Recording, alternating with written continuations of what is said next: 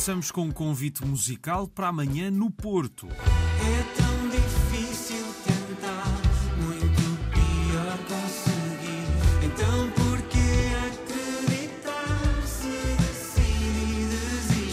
Olá a todos, o meu nome é João, sou vocalista dos Monte Branco. Queria-vos convidar a todos a estarem presentes no dia 29 de novembro, às 21h30, na Sala 2 da Casa da Música no Porto, para o nosso concerto de apresentação do nosso primeiro EP, Cura. Vamos contar com a participação especial de uma convidada, a Elvira Britifar. E estamos a ouvir um tema da banda, chama-se Coisas Maiores que Nós, mas afinal quem são os Monte Branco? Uh, os Monte Branco surgiram em, no início de 2023, depois de, de eu e o Mário, que já fazemos música há muitos anos, há mais de 10 anos juntos. Temos reunido uma série de canções e de ter vontade de lhes dar uma roupagem diferente. Quando começámos a montar o espetáculo ao vivo, convidámos outros músicos para fazerem parte desta aventura connosco, para darem corpo a esta banda e dar a densidade a estas canções também ao vivo. E do que é que falam as canções dos Monte Branco? As canções falam essencialmente sobre pessoas, sobre sonhos, sobre vida, sobre relações e o grande objetivo de quem faz canções é que elas cheguem às pessoas e que despertem algum tipo de sentimento. Ou seja, que as pessoas não fiquem indiferentes à canção e à letra. Monte Branco para ver e ouvir amanhã às nove e meia na Casa da Música no Porto.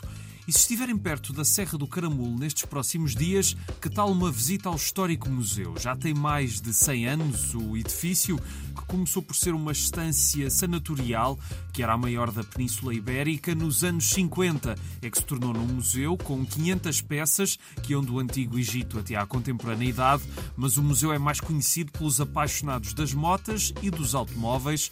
Nos primórdios tinha uma centena de veículos. Hoje, o Museu do Caramulo continua a ser um ponto de referência na parte automóvel. Há duas exposições temporárias que estarão no museu até maio, valem a pena ver. A primeira tem peças da coleção de Pedro Moura Carvalho, de cerâmica portuguesa de autor do século XX, e a outra exposição é sobre um dos fundadores do museu, João de Lacerda, o colecionador visionário, cuja paixão pela velocidade levou à criação da coleção automóvel do museu, o médico que era piloto aos fins de semana e viveu uma vida cheia entre ralis e outras aventuras e que deixou para a posteridade uma lição ainda hoje importante para o museu, que todos os exemplares expostos estão prontos a andar como quando eram novos. O museu está aberto de terça à sexta das 10 às 5 e aos sábados e domingos até às 6. Saibam mais em museudocaramulo.pt.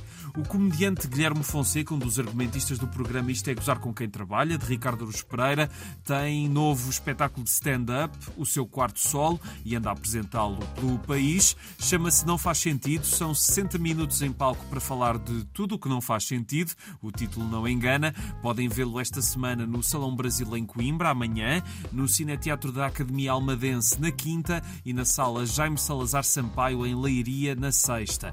Depois o espetáculo vai ainda passar por Évora, Lisboa e Braga a 7, 12 e 15 de dezembro, respectivamente. Até dia 9 está a acontecer a 49 edição do Festival Estoril Lisboa, que traz muita música sob o mote Portugal no Renascimento Europeu.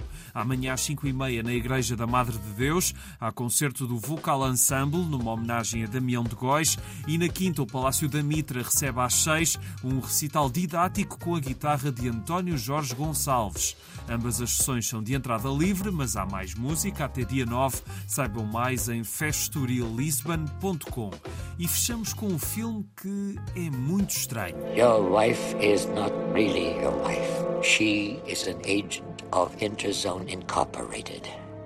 You must kill her. O Vestir Nu ou Naked Lunch é um dos filmes de culto de David Cronenberg. É uma adaptação lançada em 1991 do peculiar romance com o mesmo nome de William S. Burroughs. Conta a história de um exterminador de insetos que acaba por entrar num mundo alucinante e surreal, com muitos bicharocos pelo meio. Não é um filme convencional e não cairá no gosto de toda a gente, mas quem se quiser aventurar numa sessão desconcertante amanhã às 3 e um quarto é ir até ao Batalha Centro de Cinema no Porto. E é tudo por hoje, um grande abraço e até amanhã.